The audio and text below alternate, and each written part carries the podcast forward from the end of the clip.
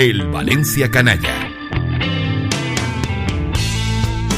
Ser canalla yo elegí. Con Paco Gisbert.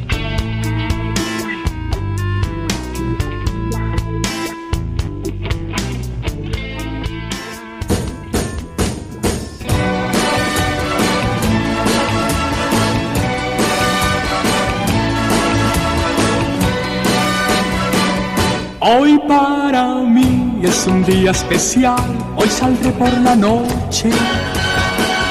Podré vivir lo que el mundo nos da cuando el sol ya se esconde.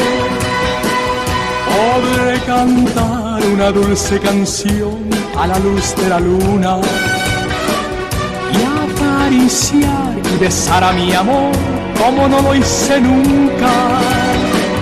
¿Qué pasará?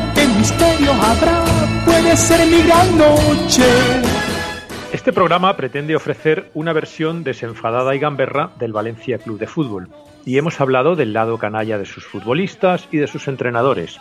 Pero hasta el momento no hemos apuntado al entorno, a aquellos que no tienen una intervención directa en los resultados porque ni meten los goles ni entrenan al equipo para que los meta. Y cuando digo entorno no me refiero a directivos y periodistas, aunque quizás algún día este programa se interne en esos terrenos tan resbaladizos, sino al público, al fiel seguidor que acude cada 15 días a Mestalla y que, pese a que el fútbol moderno olvide demasiado a menudo esta circunstancia, constituye la verdadera esencia de un club. Incomprendida por el resto de España, la afición valencianista tiene unas características propias que la hacen diferente a cualquier otra. No solo porque pase con una facilidad pasmosa del ya tenim equip al mira que son roins, dependiendo del rendimiento del equipo en el campo, sino porque es exigente como pocas y generosa como ninguna. Lo hemos comprobado estos días, cuando la conquista de la octava Copa del Rey por parte del club ha desatado una euforia colectiva que solo se reproduce cada vez que el Valencia alza un trofeo, pero también ha hecho que reflexionemos sobre la capacidad de la afición para salvar o hundir proyectos deportivos. Además, Mestalla tiene hasta su insulto de marca para el árbitro inepto. Es el único campo del mundo al que el público insulta al árbitro cuando lo hace mal con el adjetivo burro. Ni joputa, ni cabrón, ni nada parecido. Burro. Toda una lección de realismo. Nadie puede afirmar que la madre de un árbitro ejerciera la prostitución en las esquinas porque el colegiado no repartiera justicia como debe. Pero sí que se puede concluir que alguien que realiza rematadamente mal el trabajo por el que le pagan es un burro. Y así se lo reconoce Mestalla al árbitro inepto cuando se muestra como tal. Mestalla también ha tenido sus ídolos de grada, personajes que formaban parte del paisaje cada domingo de partido y que, aunque ya no existen, porque el que no va al fútbol no existe en este ámbito, permanecen en la memoria de muchos aficionados. Como La Loca, una señora mayor que armada con un paraguas se apostaba en la esquina de General de Pie del Gol Sur más próxima a la tribuna, lo que ahora serían las sillas de gol, para increpar al árbitro, los contrarios o los jugadores del Valencia que no estaban muy afortunados. O Gallolo, un tipo con obsesiones onanistas que inmortalizó el gran Rafa La Huerta en un relato. O el propio Manolo el del Bombo, que pese a ser aragonés y zaragocista, encontró en Valencia un público que le reía sus supuestas gracias y un local en el que montar un bar con salmonelosis.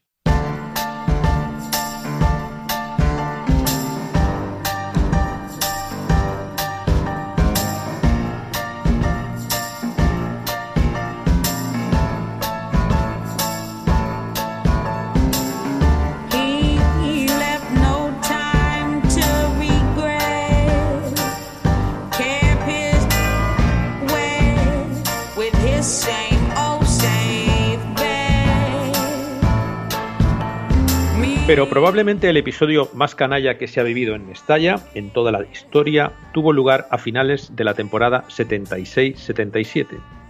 Concretamente en el penúltimo partido de aquella campaña que enfrentó al Valencia con el Zaragoza un 15 de mayo.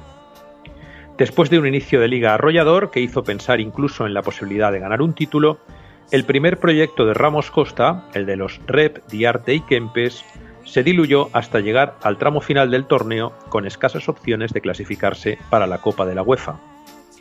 Esas pocas opciones pasaban por ganar al Zaragoza en Mestalla, algo que el Valencia hacía gracias a un gol de penalti marcado por Kempes, hasta el minuto 85 de partido.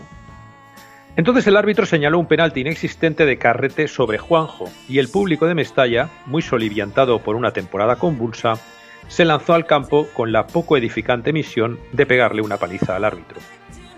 Así contada, esta historia parece sacada de un partido de la tercera división de la liga de un país subdesarrollado, pero es que en realidad eso es lo que era España en aquellos años de la transición.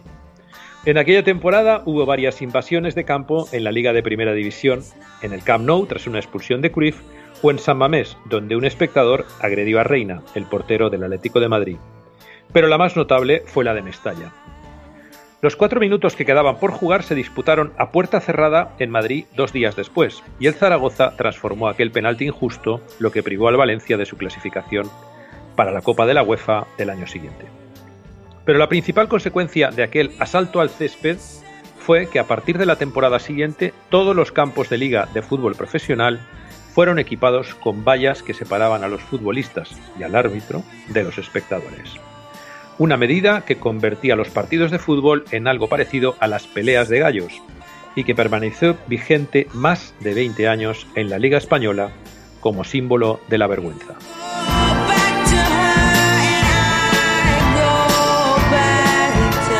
Escucha todos los programas en plazaradio.es y en valenciaplaza.com. Suscríbete a nuestros canales en Apple Podcast, Spotify, Evox y Google Podcast. Descarga la skill para Alexa de Plaza Radio o envía un WhatsApp al 605 66 36 70 para recibir cada nuevo episodio. También puedes seguirnos en Facebook, Twitter e Instagram.